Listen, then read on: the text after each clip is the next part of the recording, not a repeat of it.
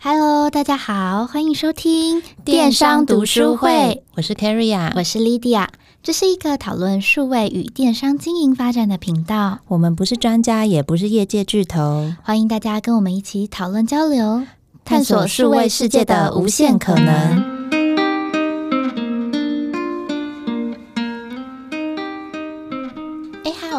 事实上，现在越来越多品牌，他们开始在经营那个官方的粉丝团，或者是官方的赖账号，我觉得好像越来越常见。对啊，我自己也有加入某些可能比较常消费的品牌的赖账号。就是你加入了这些品牌来说，你有没有就是看过可以跟你互动式的品牌？互动式，你是说我可以这样一来一回传讯息的那种？对对对，就是他不是只是丢他最近的行销讯息给你，他可能可以就是跟你一来一往做互动，会比较用到的。就是可能餐厅定位或什么的，然后有的的话，它是直接会坐在那个 Facebook 的 Messenger 里面，我就进去，它会有一些选单，然后比如说你可以点说我要查你餐厅在哪。或是我要直接预约，那你按预约以后，它会跳出一个月历，然后你就可以选日期啊、时间、点几位什么的。这个算吗？就是一种很简单的互动，这样。嗯嗯嗯，反正它的过程有点像是就是跟你一来一往的互动中，帮你完成一些你的需求。对，选完日起话，就会问说，那你今天聚会的目的啊？然后可能会有一些什么备注，比如说你有没有吃素，或是什么不吃牛、不吃猪什么的，这样。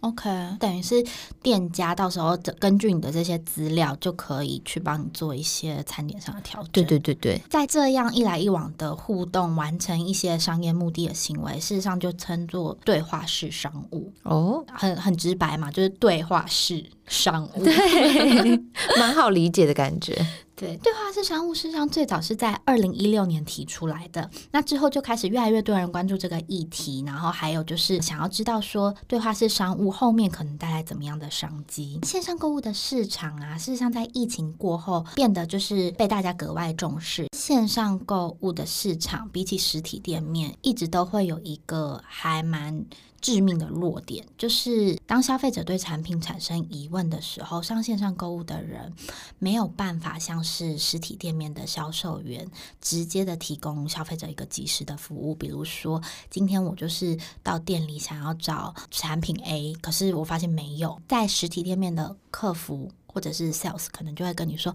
哦，这一款我们刚卖完，但是市场有另外一款，那你只要多加个五百块。”它事实上可以达到更多怎么样怎么样的功能，像搞不好更符合你的需求。说不定消费者就是听完以后就觉得，哎，对啊，那只多一点点钱我就带这个走。可是线上购物。就比较难，就是你找不到的时候，你就会不知道说，那我要怎么办？你甚至不知道可能它的替代品是什么。对，所以在这样的情况之下，就是越来越多的电商平台会开始推出聊聊啊，或者是联络卖家服务上，大家应该就是不陌生了。在现在这个时间，那它最主要的功能也是方便消费者在遇到这些难题的时候，可以跟线上的店家做提问，增加成交的机会。如果就是不符合买家需求的时候，事实上也会。让卖家有另外一个机会，可以推荐消费者更适合他们的产品，避免弃单的可能性。对，那就像刚刚讲到，其实现在很多网站上面它会有所谓的 live chat，就是即时聊聊的功能。其实对于一个电商卖家来说，如果你今天自己开一个小店的话，你可能除了你要进产品啊、设计产品，然后你还要负责出货、包装，然后金流管理、物流管理等等的，那你还要再来回应客服的话，其实这一段的工作量会是很大的。然后我觉得以线上购物来说，它跟实体店还有一个差别，就是因为实体店它会有打烊的时间，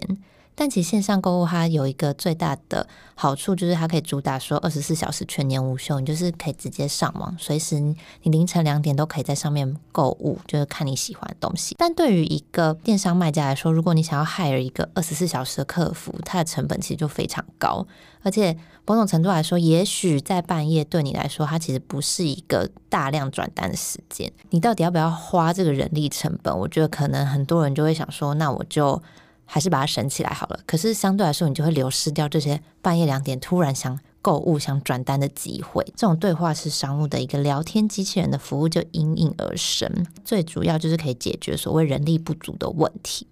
那一开始的话，可能你就可以整理一些消费者常问的十大问题呀、FAQ 等等的，就直接导入这机器人的话，让消费者他其实可以快速得到的答案。比如说，呃，你们运送的时间大概多久，现货多久会到，就是一些很基本的问题排除。这一块的话，其实可能就可以帮助消费者他去做他要不要购买的决定。像你刚才说的，如果导入这样的系统之后，对于线上购物的卖家来说，他会有更多的机会接触到就是各种不一样的消费者。我们也整理了几个就是国内外的案例，大家可以一起讨论和分享。那第一个事实上是我之前有用过的肯德基的点餐服务机器人的。啊，你说我们昨天中午吃的时候，哎呀，干嘛这样？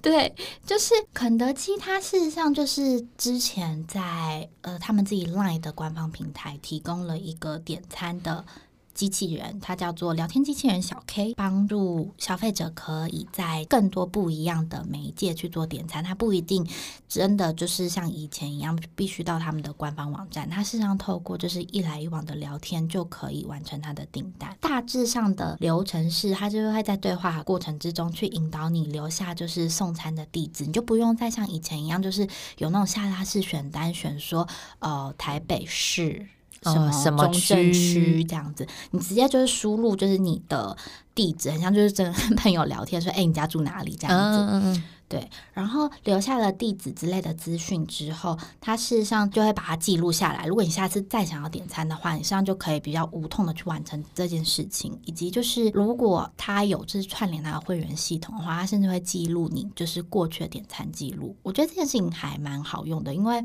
我自己个人啦，我就是那种。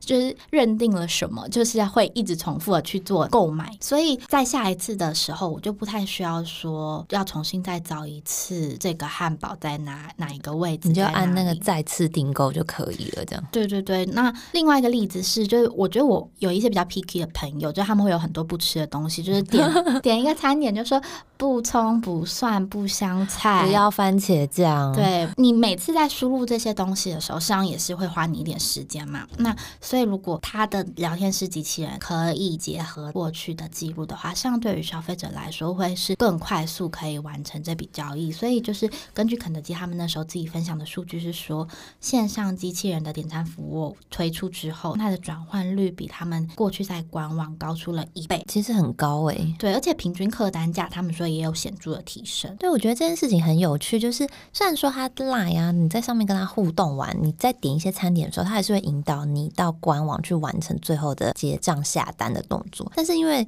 就是透过这个一来一往的过程当中，相对来说你就觉得好像障碍变低了，然后你就会在那个引导之下，不知不觉就完成这个订单。对，好，那我们现在要分享另外一个例子，就是我觉得它是更积极的这种对话式商务，它其实是一个拍卖机器人。什么叫做拍卖机器人？Lydia，你有在你有加入某一些，比如说 Facebook 的社团，啊，或什么，就是会有一些竞标竞。标是什么 意思？就是是那种比如说海鲜直播，就是说什么今天从澎湖刚运来加一加一那种吗？呃，它有一点点不太一样，就是呃，我我拿我身边的朋友做例子好了，刚好我最近身边有几个朋友，他们就迷上了观叶植物，然后他们就加入了一个就是小农的社团，那里面可能就会有非常多喜爱观叶植物的人在里面做交流，当然也会有一些农友们，就是他们会卖一些，就真的可能他们自己。种或者是就是某一些是真的什么屏东或怎么样在地的小农，他们就种的植物在上面，然后做竞标。他们可能今天就会 po 一则贴文，就说哦，那我这个龟背芋，我可能今天晚上九点开始竞标，然后。起标价是一千块，然后每一标价一百块，然后我可能明天中午十二点准时结标，大家就可以在下面，就是很像以前那种拍卖，可是它就是是线上版本的，就在下面留说哦好，那我一千一、一千二，它是一个贴文，然后你在下面跟就是卖的人做互动，对，你就在下面留言这样子。其实有一些比较稀有的叶子。他们可能就是会有很多人想买，所以在接近那个结标时间的时候，就会出现很像那种抢标的情况。就比如说九点五十分左右，就会突然涌出各种，就是什么 一千八、两千二，就是很激烈。所以，身为一个卖家，你那时候就是要非常注意那个贴文的动态，而且因为你那个时间点要卡的刚刚好，要不然就会产生一些交易纠纷。这样。对，像 Facebook 它有办法读到秒数吗？应该是蛮难的吧。对，它可能只会有就是那个分，所以，所以就是同一个时间，如果刚好有三个人留言的话，你就会比较难做判断。对，所以就变成说呢，像是我刚刚讲到的拍卖机器人，这个就是泰国一个叫 Botiao 的公司，它其实就是瞄准了这种社群的一个导购力。那这一个机器人，它就可以解决刚刚 Lydia 提到的问题，因为它这个系统，一个是它可以先协助你产生商品竞标的贴文。然后呢，他会在贴文就更新，可能目前的价格在哪边，然后他可以通知说你有参加竞标人，目前最新的价格是什么？那你可以就想说哦，比如说我心中的底价是三千块好了，那我可能就稍微评估一下说哦，那现在才两千，我可能先不要马上加，我可能就是在接近一点的时候我再加之类的，所以就可以帮助消费者判断要不要现在加嘛。那竞标一结束呢，其实它那个系统就可以直接卡那个时间点，然后它可以公布得标金额，并且主动通知得标者说，诶，那后续的金流、物流的一些相关资讯等等的。所以我觉得这个对于卖家跟买家来说就很省力，而且卖家你在竞标的时候，你就不需要神经紧绷，一直绷在那边看说哇那个时间，然后用一个中原标准时间在那边看，只要等待系统通知说哦已经结标完成喽，得标的是谁？我觉得这就是解决了一个蛮大的痛点。所以，他这整段的，就是跟消费者的沟通上来说，除了你刚才说的贴文之外，他是也是用所谓对话式的方式去告诉消费者说：“哎，你得标了，然后后续的呃付款流程什么之类的。”对，没错没错，或者是你中间竞标的时候，他告诉你说：“哎，其实你现在已经有谁谁超过你了什么的，你要再加价嘛，或什么，就是会有一些互动的方式。”OK，就是直接跟你单独的做沟通，说：“对对对对对，你要不要加码什么之类的？”对，懂。哎，那我这边上也有一个，就是巴西的例子。巴西有一间就是流行的女装服饰品牌，叫做阿斗鲁。然后，因为这是葡萄牙文，所以如果就是我没有发音正确，就是不要纠正我。对，好，反正就是阿德鲁这间品牌，它是专门卖女性消费者的衣服的。那我觉得像就是我们女生在买东西的时候，比如说到实体店面时，我们就是会还蛮直觉的看到，哎，这件衣服喜欢，我就试穿。可是，在线上的时候，我觉得大部分的女生就会变得比较有目标性的去找衣服，就变成不是只是随便看看，我可能就是一进去，我就是需要选挑我要洋装还是西装外套。所以就是有时候在找自己适合的衣服的时候，我觉得就是对我自己来说还蛮花力气的，因为他虽然帮我就是分了一些不同的 category，可是进去之后那种快时尚啊，通常会提供你很多选择，所以可能会有那种一二十页，可是我好像不是每一次都有力气全部看完。巴西的这一间服饰品牌，他了解消费者可能会遇到这样子的困难，所以他就在他们自己家里的 Facebook Messenger 里面开发了一个专属于消费者的贴身助理，协助客人找到适合自己的衣服。他是怎么做的呢？消费者今天如果要找衣服的时候，他现在就打开这个对话视窗，输入说：“哎，